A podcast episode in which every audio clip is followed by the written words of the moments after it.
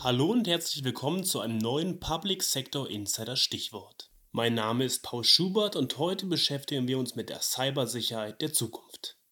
Dafür spreche ich mit Dr. Christian Hummert, der seit Ende letzten Jahres Forschungsdirektor der Cyberagentur in Halle ist.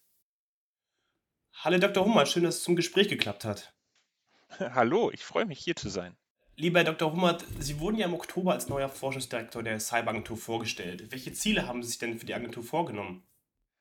Also derzeit arbeiten wir an einer Forschungsstrategie für die Cyberagentur, die ich spätestens im ersten Quartal 2022 abschließen möchte. Also mein Ziel ist es, keine monolithischen Projekte aufzusetzen, die für sich stehen, sondern viele miteinander vernetzte Projekte zu starten, die einer größeren Strategie folgen. Und es gibt schon Bereiche, in denen ich großen Forschungsbedarf sehe. Also Cybersicherheit hat große Auswirkungen auf die Gesellschaft und ich möchte einen neuen Bereich sichere Gesellschaft schaffen, in dem wir den Menschen in den Mittelpunkt stellen. Ich möchte mich mit sicheren Systemen beschäftigen, also nicht nur das einzelne Gerät anschauen oder die einzelne Software, ist diese eigentlich sicher, sondern das ganze System in den Zusammenhang stellen und gucken, wo sich an den Schnittstellen Sicherheitslücken ergeben. Und der dritte zentrale Punkt bleiben die Schlüsseltechnologien. Das heißt, Ideen, die wirklich ein Disruptionspotenzial haben, Deutschland voranzubringen und digitale Souveränität zu sichern. Nun ist ja die Cyberagentur so ein bisschen so ein Vernetzungsprojekt für Forschungsprojekte. Wenn man sich den Koalitionsvertrag anschaut, ist da ja davon zu lesen, dass die Bundesregierung diese Forschungsprojekte übergreifend vernetzen möchte. Welche Rolle kann dann die Cyberagentur da einnehmen?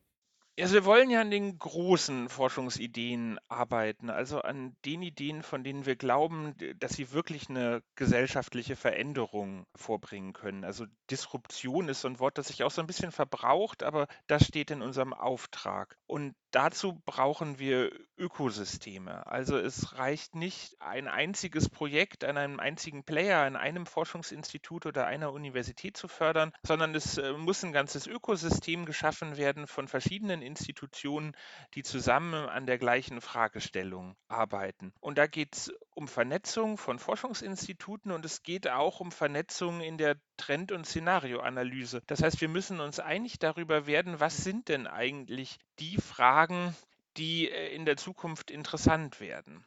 Und die Cyberagentur hat einen Fokus von 10 bis 15 Jahren in die Zukunft. Das äh, ist unsere Aufgabe, die wir bekommen haben. Andere Behörden, zum Beispiel die CITES, schauen drei bis fünf Jahre in die Zukunft. Und auch da ist es wichtig, dass wir uns vernetzen und schauen, na gut, was glauben denn, glaubt denn die CITES, was in drei Jahren relevant ist und was sehen wir, was in zehn Jahren relevant ist und was passiert eigentlich dazwischen. Das heißt, wir wollen so einen umfassenden Blick in die Zukunft. Und ich glaube schon, dass wir der zentrale Schlüssel Schlüssel auch sein können, um Forschungsinstitutionen zu vernetzen. Welche Fragen sind das denn, die in 10 bis 15 Jahren beantwortet werden müssen? Ja, also wenn ich äh, zum Beispiel mit Bedarfsträgern spreche, also zum Beispiel mit der Polizei, dann ist oft die Frage, wie können wir dieses eine Handy entschlüsseln oder wie können wir die Daten da auslesen?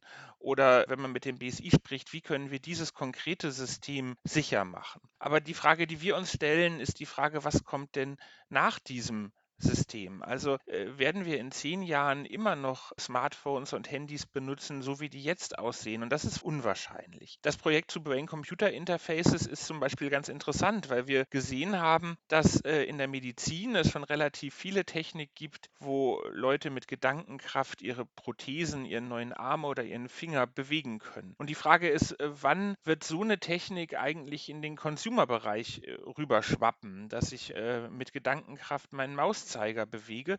Und das klingt jetzt noch nach Science Fiction, aber die Technik ist eigentlich schon da. Und ich bin mir sehr sicher, dass wir sowas in 10 bis 15 Jahren erleben werden. Und dann müssen wir uns fragen, wie können wir das eigentlich absichern? Herr Dr. Hummert, ich möchte mich fürs Gespräch bedanken. Vielen Dank. Ich danke Ihnen. Das war es auch schon wieder für diese Woche. Vielen Dank fürs Zuhören und bis zum nächsten Public Sector Insider Stichwort.